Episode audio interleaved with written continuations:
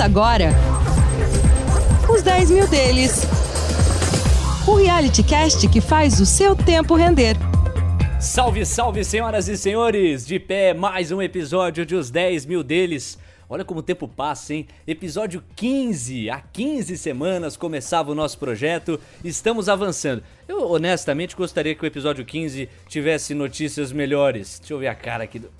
É, o Carlos tá bravo hoje, hein? O Carlos tá bravo hoje. Eu também tô, mas eu tenho que disfarçar, assim, pelo carisma do apresentador. Mas o cara, o Carlos tá com cara de.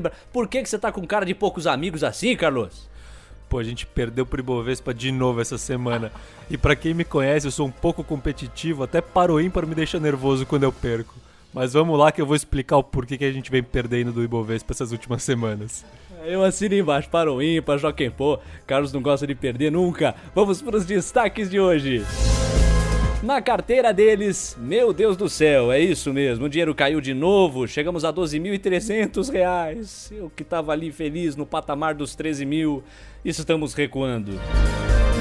Senado derruba veto de reajustes a servidores, mas a Câmara dos Deputados reverte a decisão. Desemprego aumenta no Brasil. Ata do Federal Reserve abala o mercado. É a carteira de notícias. No Beabá da Bolsa, você vai conhecer outro múltiplo que vale a pena ficar ligado. Frangos brasileiros, Neymar e ações de empresa que vendem armas. Você sabe o que é que tudo isso tem em comum? E Bobesta! Para colocar no radar, confiança do consumidor e investimento estrangeiro direto do Brasil, além do lucro industrial chinês. O Reality Cast que faz o seu tempo render já começou.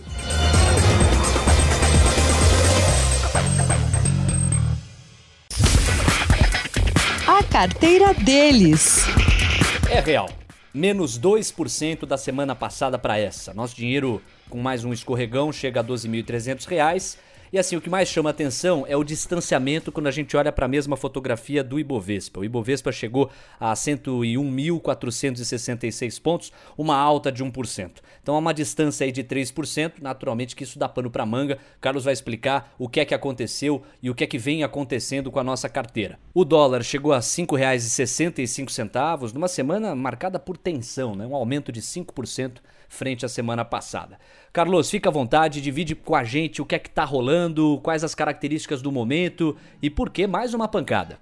Bom, então primeiro eu vou trazer aqui um cenário macro, né? Começando pelo exterior. Lá fora a gente continua vendo um otimismo nas bolsas estrangeiras, principalmente nos Estados Unidos, com um dos principais índices de referência de lá, que é o S&P 500, renovando suas máximas históricas. Quando a gente vai para o Brasil, dá para dizer o quê? No Brasil, algumas semanas cresce a cautela com a situação fiscal do país, né? a situação financeira do país que a gente comentou já no episódio 14 e que pode ser percebido tanto no movimento recente das taxas de juros de longo prazo, que a gente também já comentou, e agora com ainda mais clareza na cotação do dólar que subiu 5% em uma única semana e atingiu esse patamar de R$ 5,65 naturalmente que isso impacta diretamente a bolsa, certo? Isso, e principalmente as empresas ligadas à economia doméstica. E por conta disso, eu vou explicar melhor daqui a pouco, a gente teve mais uma semana dura para a cotação das empresas da nossa carteira. Na verdade, a nossa carteira tem sofrido ao longo de agosto inteiro, depois de já ter sofrido nas últimas semanas de julho também. É, eu ia trazer esse olhar um pouquinho mais em perspectiva, porque, claro, a gente falou há pouco, a bolsa acaba sofrendo com essa instabilidade fiscal pela qual o país está passando. Por outro lado, como a gente destacou na abertura, a gente nota que o Ibovespa registrou um aumento de 1% da semana passada para essa e o mesmo não aconteceu na nossa carteira. Qual que é o motivo desse descolamento? Então, o motivo desse descolamento entre a nossa carteira e o Ibovespa ocorre porque os destaques positivos durante esse período que a gente foi pior que o índice são, primeiro, empresas growth, né? Empresas que crescem bastante, principalmente Magazine Luiza, Natura, VEG, casos específicos dessa natureza e principalmente de papel e celulose, as siderúrgicas e as empresas exportadoras de proteínas animais que além de um melhor cenário externo para demanda por esses produtos, essas empresas vendem principalmente para fora, né? essas empresas se beneficiam também com o aumento do dólar. Como elas vendem em dólar, quanto mais alta a cotação do dólar, maior é o faturamento dessas empresas. E por que que você não cogita de repente investir nelas? Eu não me sinto confortável em investir nessas empresas por diversos motivos. O primeiro é que essas empresas têm muitos fatores de risco que tornam difícil estimar o valor delas. Então, vamos, por exemplo, para uma empresa de proteína. Você tem que estimar qual que vai ser a demanda de proteína na China, na Índia, nos Estados Unidos. Aí vem uma gripe e mata os porcos da China e aí aumenta a demanda ou o oposto. Além disso, você tem exposição cambial, entendeu? É muito difícil você estimar faturamento lá na frente, estimar lucro lá na frente, estimar a geração de caixa lá na frente. Além disso, a maioria dessas empresas são muito alavancadas. Elas têm muito endividamento e bastante endividamento em dólar. Então o dólar também acaba impactando negativamente o balanço dessas empresas. E por último, algumas delas enfrentam diversos problemas de governança corporativa. Então, esses motivos somados fazem com que eu prefira não investir em empresas desses segmentos. E quando a gente olha o outro lado e aí foca nas empresas que atuam dentro do Brasil, me parece que são justamente elas os destaques negativos do Ibovespa, né? É, o que acontece? O Ibovespa é uma carteira teórica com diversas empresas, né? E no final a valorização que a gente vê é uma média dessas empresas. Quando o Ibovespa está estável, não necessariamente as empresas da carteira do Ibovespa estão estáveis, né? É o que está acontecendo agora. Então, a gente tem as exportadoras subindo e as empresas domésticas caindo muito, como bancos, empresas de varejo físico e construção civil, por exemplo. E aí, quando a gente vai para a nossa carteira, qual avaliação dá para fazer? Então, quando a gente vem para nossa carteira, o que acontece? A gente já chegou a ter uma grande exposição a exportadoras que não são desses setores que eu destaquei. Eu já comentei sobre as duas aqui, que são Petrobras e Vale. Elas já chegaram a representar juntas 30% da nossa carteira. Mas onde eu tenho encontrado mais assimetria e margem de segurança para se investir é em empresas ligadas à economia doméstica mesmo. Principalmente os bancos que eu venho destacando há algum tempo já.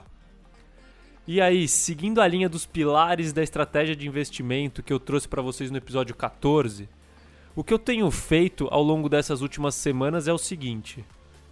Primeiro, eu revisitei os fundamentos das empresas que eu tenho na carteira. Será que o lucro futuro dos bancos vai ser menor em comparação com o que eu esperava há dois meses? Para você ter uma ideia, na realidade, caso a situação fiscal do país efetivamente piore, o que vai fazer com que as taxas de juros no Brasil subam, a rentabilidade dos bancos tende a aumentar. Então, essa é uma posição que, na minha visão, além do desconto que eu vejo entre preço e valor atualmente, ela se mostra defensiva para um cenário adverso para o Brasil. E por isso eu me sinto confortável investindo nos bancos. É aquela simetria entre preço e valor que te salta aos olhos e você entende que deve ir, ainda mais embasado por esses elementos que você colocou. A Movida, por exemplo, que também está na nossa carteira, a própria Panvel, você também tem alguns questionamentos que te fazem reafirmar a convicção nelas? Eu tenho. Sempre que ocorre esses momentos em que a nossa carteira vai pior do que o Ibovespa, ou que alguma empresa que a gente tem cai muito, eu sempre faço esse questionamento dos fundamentos. Então aqui eu trouxe o exemplo dos bancos e outros dois exemplos são a Movida. Será que ela vai alugar menos carros com relação ao que eu esperava que ela fosse alugar antes? Será que a Panvel vai vender menos medicamentos e cosméticos em suas farmácias em comparação com o que eu esperava anteriormente? Eu acredito que não. E assim, por aí vai. Eu posso fazer esse questionamento para todas as empresas que estão na nossa carteira. Ou seja, em resumo, você acredita que os fundamentos são os mesmos e, por consequência, o valor das empresas também. É isso, né? Perfeito, Léo. É isso mesmo. Então eu fui para o próximo passo, para o próximo pilar da estratégia, que foi comparar o preço com o valor.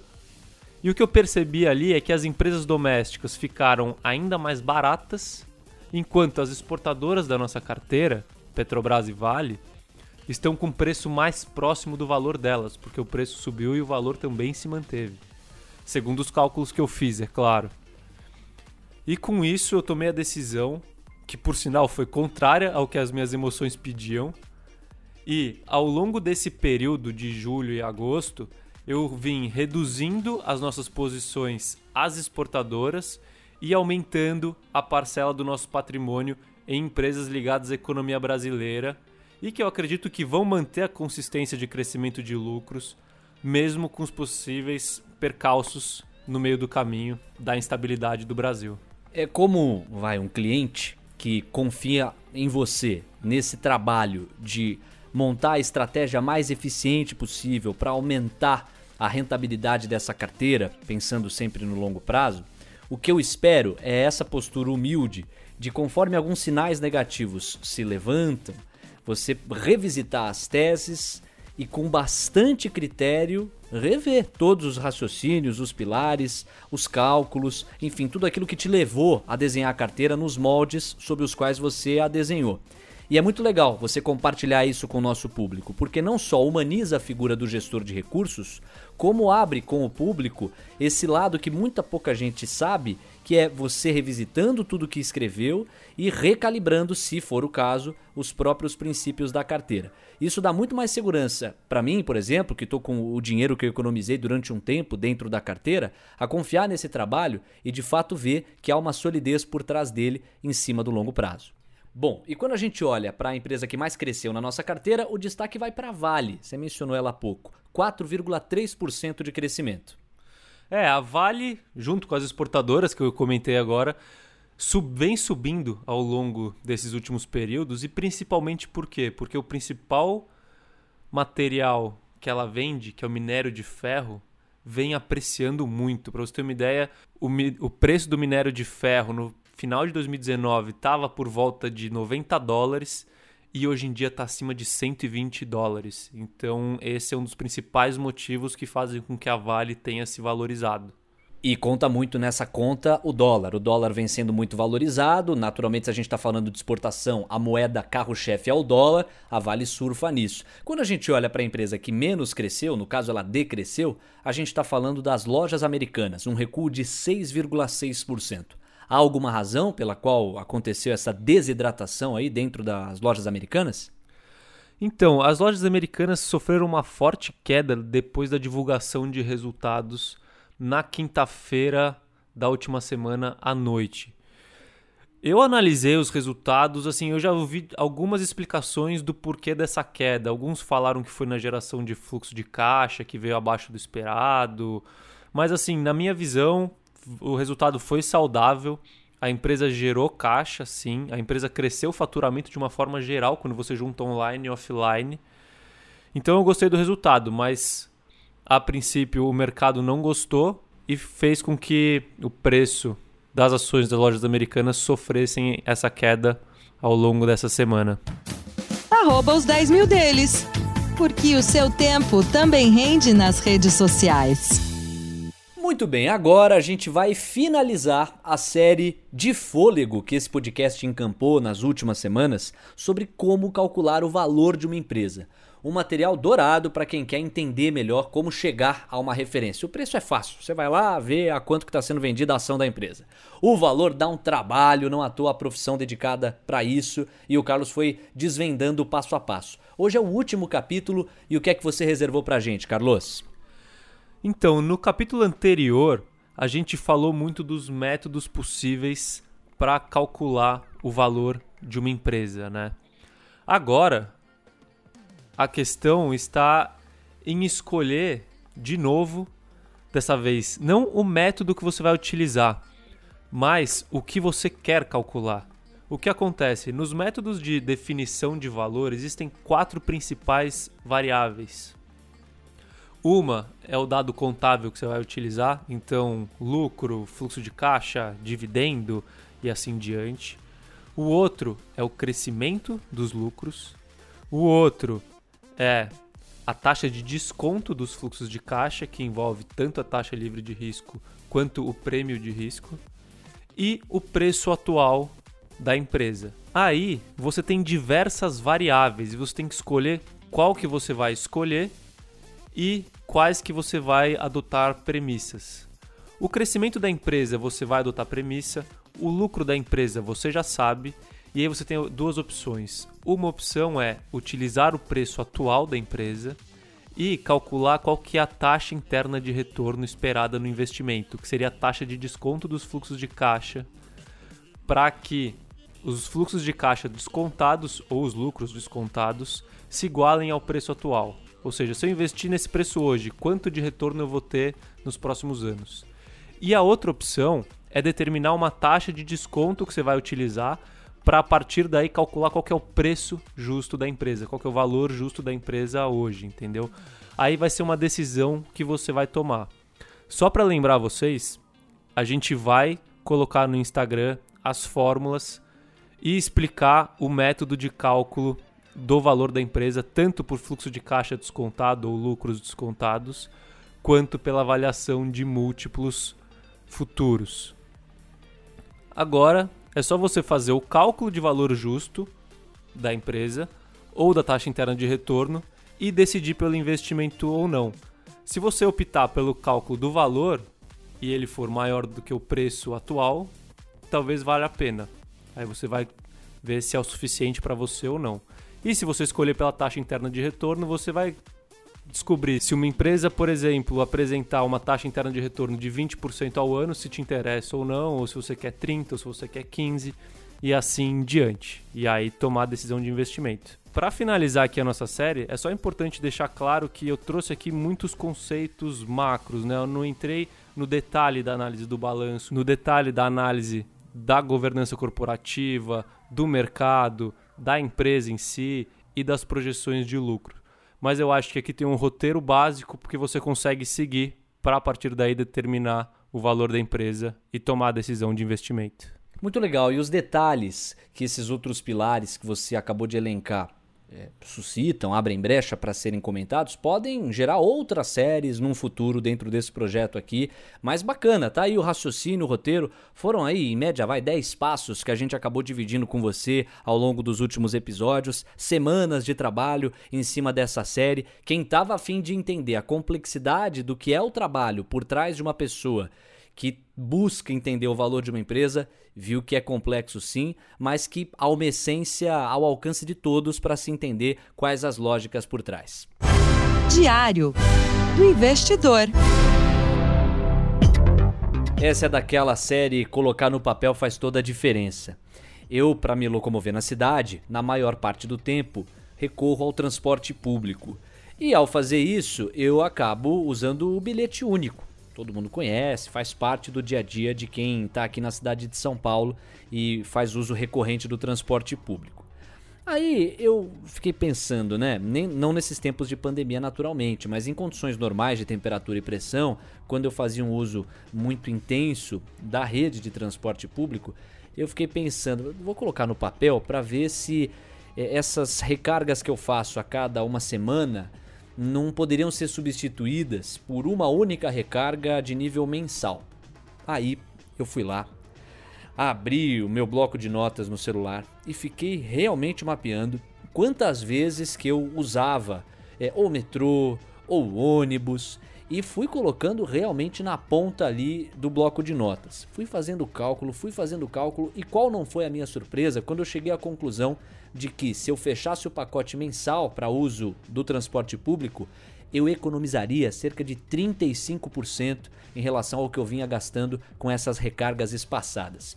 O que eu tirei de lição de tudo isso, e que não é exatamente uma novidade, eu não descobri o mundo com isso, nem inventei a roda, mas Será que não tem algum tipo de gasto recorrente aí na sua vida para qual você não dá a devida atenção, que se fosse melhor planejado poderia fazer você economizar muito mais e permitir inclusive canalizar essa economia para o mundo dos investimentos? Ó, oh, que tem, hein? Ó, oh, que tem. Se você procurar, você acha. Vai lá, procura, depois você me conta. Os 10 mil deles. Carteira de notícias. Deputados federais decidiram manter o veto do presidente Jair Bolsonaro à concessão, até 2021, de reajustes salariais a servidores públicos que estão na linha de frente no combate ao coronavírus. A gente sabe que, na mesma semana, o Senado tinha votado pela derrubada do veto. Para que o trecho fosse restaurado, no entanto, era preciso que as duas casas do Congresso votassem nesse sentido. Com a manutenção do veto, fica proibido, até o fim do ano que vem, dar aumento salarial para qualquer categoria do serviço público no âmbito federal, estadual e municipal. O placar foi de 316 votos sim pela manutenção do veto, 165 votos não pela derrubada e duas abstenções. Bom, em consequência da votação do Senado, a bolsa abriu com uma queda relevante porque o mercado interpreta isso como uma sinalização de deterioração fiscal do país, né? Como um ato de responsabilidade fiscal.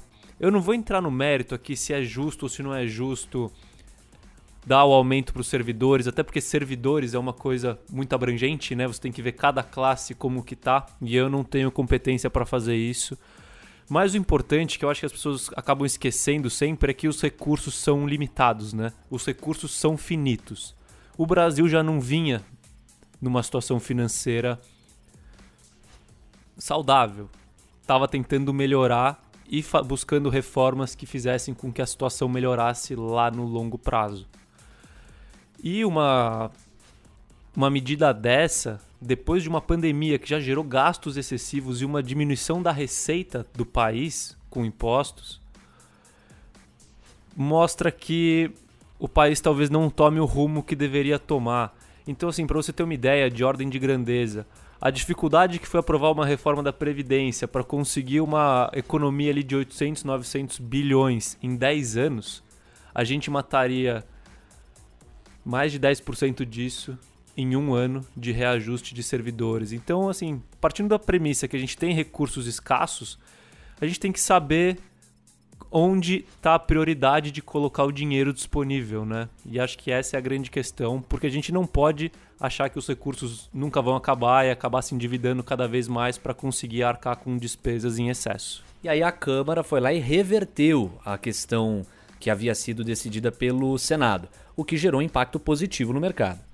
Sim, a decisão em si da Câmara foi depois do fechamento do pregão, mas a sinalização do Maia de que o veto seria mantido fez com que a bolsa saísse do território vermelho ao longo do dia e fechasse positiva no final do pregão. Dados divulgados pelo IBGE apontaram um aumento no número de desempregados no Brasil entre maio e julho. O aumento foi de quase 21% no período. Ainda de acordo com o levantamento, o país encerrou o mês de julho com 12 milhões e 200 mil desempregados. Isso representa 2 milhões e 100 mil pessoas a mais que o registrado em maio. Com isso, a taxa de desemprego passou de 12,4% em junho para 13,1% em julho. É, isso já estava dentro do esperado, né? Até a gente comentou sobre dados de emprego em episódios anteriores de que o desemprego deve aumentar, porque o que acontece? O desemprego é em cima das pessoas que procuram emprego. Durante a pandemia, muitas pessoas deixaram de procurar emprego. E agora que as coisas estão voltando ao normal, essas pessoas voltam a buscar emprego, não encontram emprego, então a taxa de desemprego aumenta.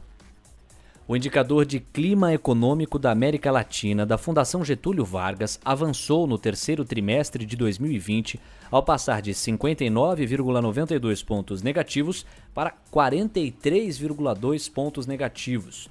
O índice continua na zona desfavorável do ciclo econômico, mas, comparado ao segundo trimestre, registrou um ganho de 16,7 pontos.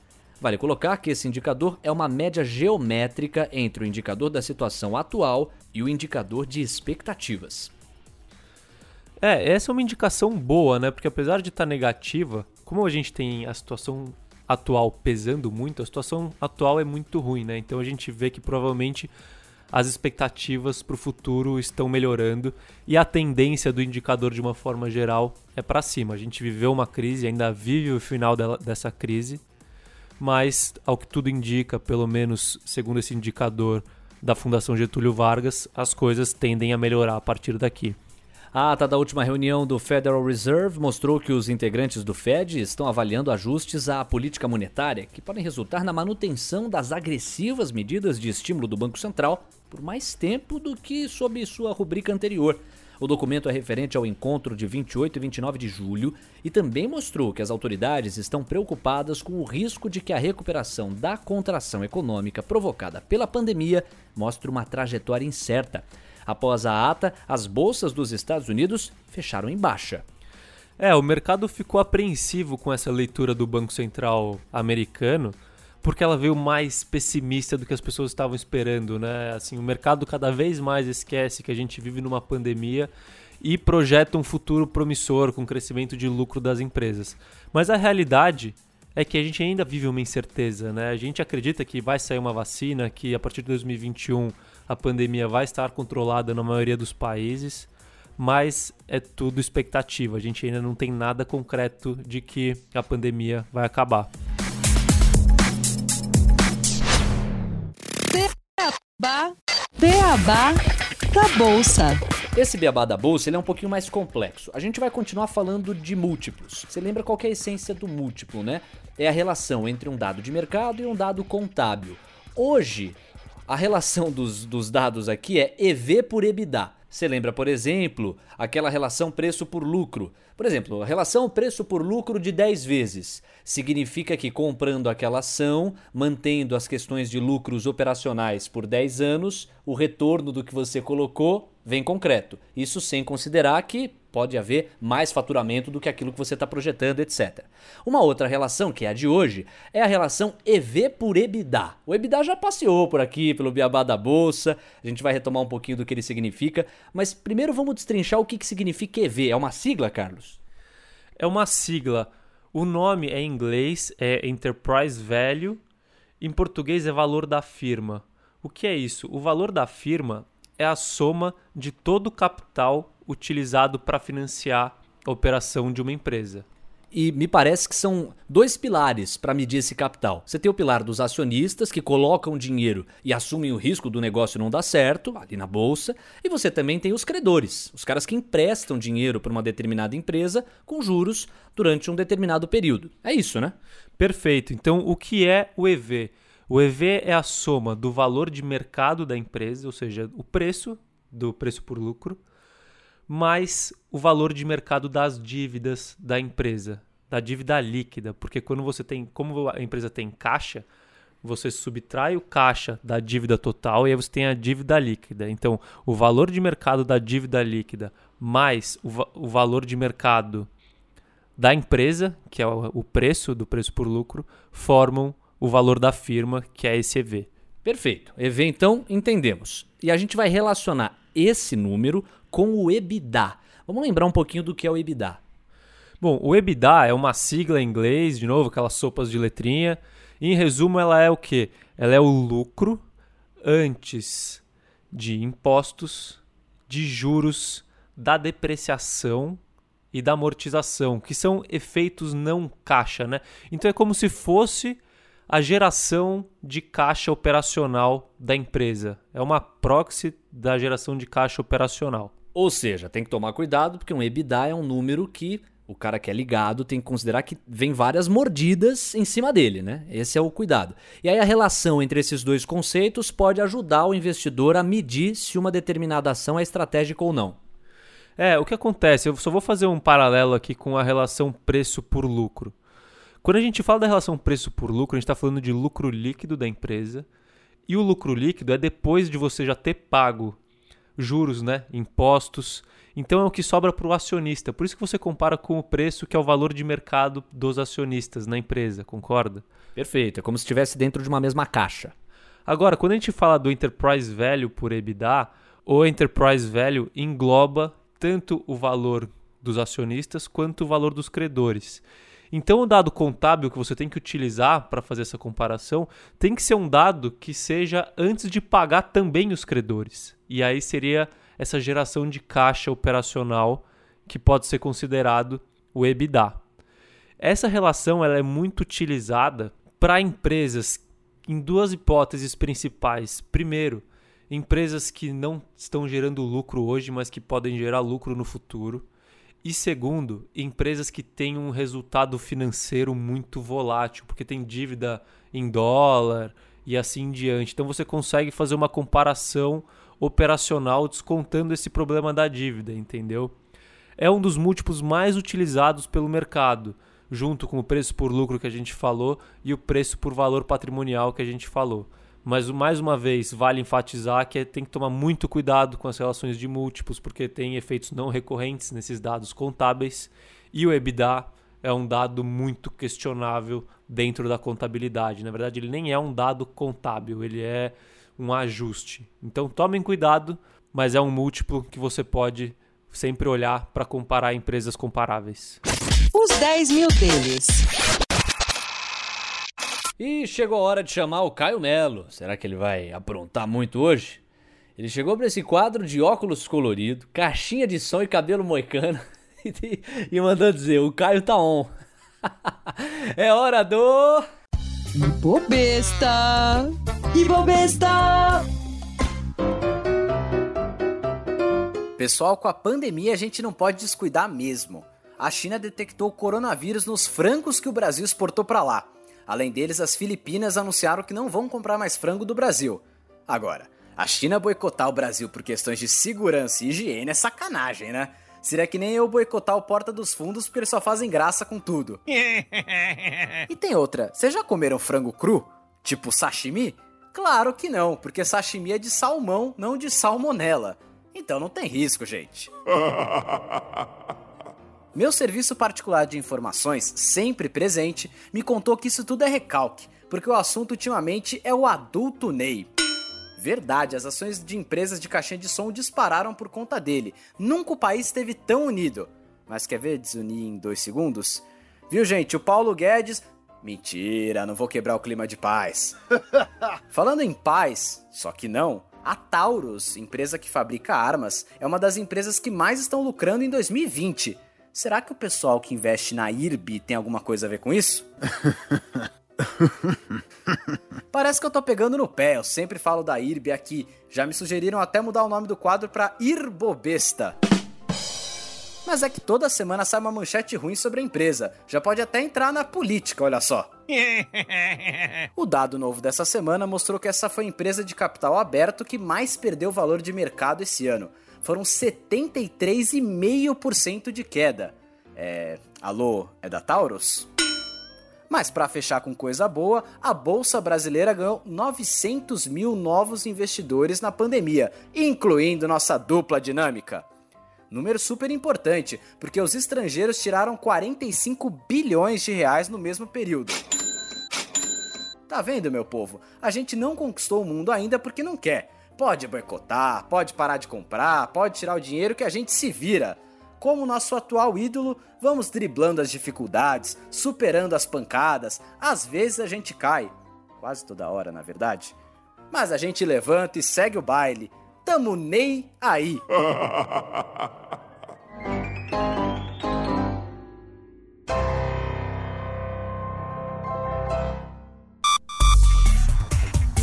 No radar. No radar. Agora é hora de saber quais acontecimentos vão rolar na semana que vem e que podem impactar o mercado. Vamos lá, o evento 1 para você. Confiança do consumidor Brasil. É, mais uma vez é muito importante a gente ficar na confiança do consumidor, porque isso vem apresentando uma tendência de alta, né? E conforme a gente vê essa tendência de alta, a expectativa é que o consumo cresça. O que a gente tem que ficar muito de olho em breve é que o auxílio emergencial deve reduzir em algum momento deve ser finalizado e quando isso acontecer, é possível que a gente veja um impacto no consumo brasileiro. Então, fiquem alerta. É, o Jair Bolsonaro chegou a comentar, né? 600 é muito, 200 eu acho pouco, deve se achar aí um meio termo. Segundo evento para você colocar no radar, investimento estrangeiro direto no Brasil. É, isso eu já comentei alguns episódios atrás, é muito importante a gente olhar porque é capital não especulativo que vem para o Brasil, né? Então sempre que vier investimento estrangeiro direto, é capital de longo prazo, é dólar entrando, tem uma pressão baixista no dólar e é produtivo, né? Não é especulativo. Então é bom ficar de olho isso para a saúde financeira do Brasil no longo prazo, mais do que para a bolsa na semana que vem. Se tem China, tem que ficar ligado. É relevante demais para a economia mundial. Vai sair o lucro industrial chinês. É, a China é super importante a gente sempre ficar de olho porque ela faz parte da cadeia de suprimentos do mundo inteiro, né? Então se a gente vê a indústria lá trabalhando bem, a gente sabe que primeiro eles vão importar bastante commodities, isso é bom para o Brasil, e segundo, vão fornecer materiais para os outros países fazerem o serviço fino dos produtos que eles fazem. Essa dica vale ouro. Ó, você já ouviu falar no aplicativo Guia Bolso? Se não ouviu, vale a pena ficar ligado. Ele é até um aplicativo muito comentado, muito falado, mas de repente você nunca tomou conhecimento. Ou mesmo você que já ouviu falar, mas não baixou, não tentou ter uma experiência com ele, eu recomendo, recomendo muito fortemente, porque basicamente ele consegue concentrar todas as contas bancárias que você tem, obviamente que apenas com a permissão de te mostrar o saldo, de te mostrar informações, não há em nenhum momento, é um dos pressupostos do aplicativo, a autorização para que ele possa operar por você, longe disso, mas é um mapeamento geral de todas as contas que você tem que permite um controle e uma organização financeira potencialmente maiores do que aquele que não tem esse hábito. Aí você fala, não, mas eu só tenho uma conta. Bom, tudo bem, o aplicativo ele não se circunscreve a esse recurso, a esse tipo de funcionalidade. É possível também que ele te ajude a mapear quais as naturezas de gasto que você tem no dia a dia. Os gastos com alimentação vão para essa categoria, os de transporte vão para essa, entre várias outras caixinhas que acabam convivendo com a gente conforme a gente movimenta os nossos recursos para a vida de todo dia. Então é mais uma daquelas dicas que ajudam demais você a enxergar melhor como é que está a tua condução da vida financeira, como é que está a sua disciplina, a sua organização como um todo. Guia Bolso, vai lá para a sua loja de aplicativos e baixe. É, ele é gratuito e vale muito a pena. Fica a dica.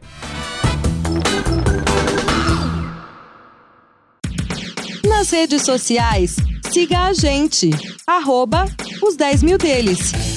Mandando um super abraço para você que tá com a gente, que prestigia a nossa caminhada aqui nos 10 mil deles. Vou mandar um abraço pro Pedro Bisordi. Pedro Bisordi conheceu os 10 mil deles aí essa semana, mandou um alô pra gente, falou: pô, tá legal, tô curtindo, que bacana. O nosso Pedrinho estudou com a gente lá nos tempos de ensino médio, ou não é, Carlos? Abração para ele, tá dado o recado. E dizer também que o Washington, o Washington Luiz Levate de Souza, qualquer semelhança é mera coincidência, é meu pai, hein? É, respeito o homem, grande Washington, tá, ouviu o nosso conteúdo e ele ficou pensando, maquinando, refletindo e lançou a pergunta investir em bitcoins é uma boa? Aí eu jogo a bucha aqui pro Carlos responder. Fala aí, Carlos. Ó, oh, vamos lá. Esse é mais um assunto polêmico, né? Então eu vou trazer aqui, claro, a minha opinião. Tem gente que discorda de mim. Primeiro, assim, o que eu considero como investimentos, tá? São ativos geradores de valor. Ou seja, uma empresa, você sabe que ela vai vender sapatos nos próximos anos e com isso vai gerar lucro e vai trazer para você um imóvel. Você sabe que quando você comprar um imóvel, você pode alugar ele, receber aluguéis e ele pode valorizar por conta da região e trazer retorno para você. Quando a gente olha para o Bitcoin, primeiro de tudo, não é um ativo gerador de valor, concorda? Ele não vai gerar lucro, ele não vai gerar renda, ele não vai gerar nada. Ele é um ativo por si só. Então, para mim, eu já não consideraria como um investimento. Mas tem quem goste de investir em Bitcoin com a perspectiva de que o preço cresça e existem várias teorias por trás disso, tá? A principal, assim, o argumento mais forte das pessoas que investem no Bitcoin é que, assim como o ouro, a oferta é escassa e a demanda tende a crescer pelo Bitcoin porque o Bitcoin talvez seja utilizado lá na frente como moeda de troca e vai ser enxergue como um estoque de valor e assim em diante. Então, mas assim, é, é muito claro para mim que o ouro é escasso, tá? Eu consigo tocar no ouro, tal, ele não, não brota em árvore e tal. Bitcoin também é escasso? Quem é que cuida dessa escassez? É, sim, o Bitcoin ele tem a criação de novos Bitcoins a partir da mineração também, é o mesmo nome, né, de ouro é, a mineração de bitcoins. E a comunidade aí do Bitcoin fala que a quantidade de bitcoins minerados tem um limite. Eu não sei, eu não sou um grande conhecedor do assunto, mas tem um limite onde vai parar de ser minerado bitcoins. E é isso que atribuiria o preço, né? A precificação dele, porque se fosse um recurso abundante, que nem a areia, né? Por isso que a areia não ela tá em qualquer canto aí de praia que você for. Mas o que acontece? Essa tese engloba algo muito incerto e muito, assim, quase impossível de prever. O que que é? É a crença das pessoas de que o Bitcoin vale alguma coisa, entendeu? Porque o ouro vale isso e é estoque de valor porque no mundo inteiro, porque todo mundo tem a crença de que o ouro é um estoque de valor. Para o Bitcoin ser valorizado e fazer sentido esse aumento de demanda com restrição de oferta, primeiro de tudo tem que ter a crença de todas as pessoas no mundo de que o Bitcoin realmente é seguro e é um estoque de valor, entendeu? Então você está apostando que no futuro as, as pessoas vão acreditar que o Bitcoin é um estoque de valor. Essa é a aposta de quem compra Bitcoin. É o que eu falo, assim, é muito pouco provável, tá? Ainda mais com a parte de regulamentação que tem que ter e assim por diante, para a moeda poder ser utilizada nos países. Mas, caso ocorra, realmente o Bitcoin vai valer muito mais do que vale hoje. É um caso de extremo risco e, caso dê certo, um extremo retorno. Mas eu não gosto de investir em Bitcoin porque eu acho que é muito pouco provável que essa crença venha a existir.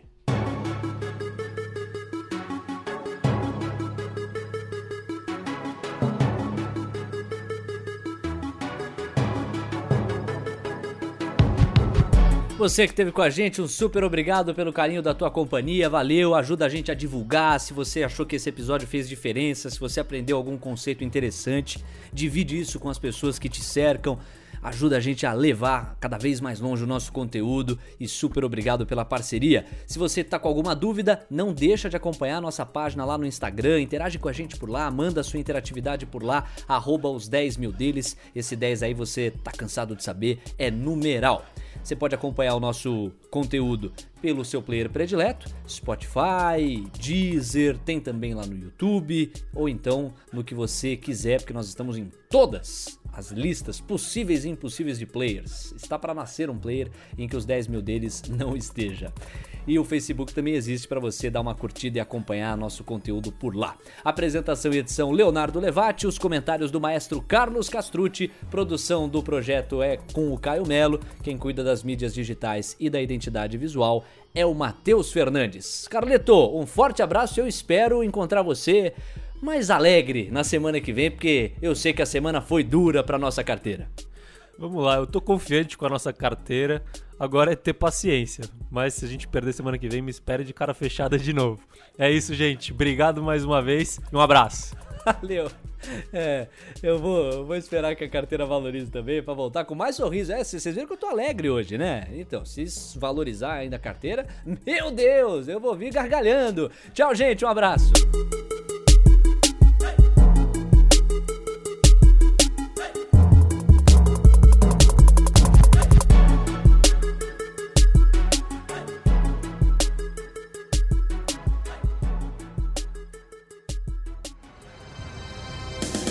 Semana que vem tem mais, uns 10 mil deles. Disclaimer. As opiniões dadas pelo gestor de recursos Carlos Castrucci sobre empresas de capital aberto e demais ativos financeiros investidos por ele podem configurar conflito de interesse com você, ouvinte. Deste modo, reflita sobre a precisão e a validade dessas opiniões a partir dos seus próprios critérios, Além disso, qualquer comentário sobre investimentos reflete única e exclusivamente a opinião do Carlos. Não se trata de qualquer recomendação de investimento. Ressaltamos ainda que a participação dele não tem como objetivo a venda dos serviços da Roa Asset Management, empresa da qual é sócio e por onde realiza os investimentos dos 10 mil reais iniciais do projeto. O investimento destes recursos vem sendo realizado pelo Carlos da mesma forma como são investidos os recursos dos clientes da ROA. O projeto Os 10 mil deles persegue as melhores práticas mundiais para o mercado financeiro na atuação de Carlos como gestor de recursos. Assim, ele não vai comunicar alterações na estratégia de investimentos antes de executá-las para os próprios clientes.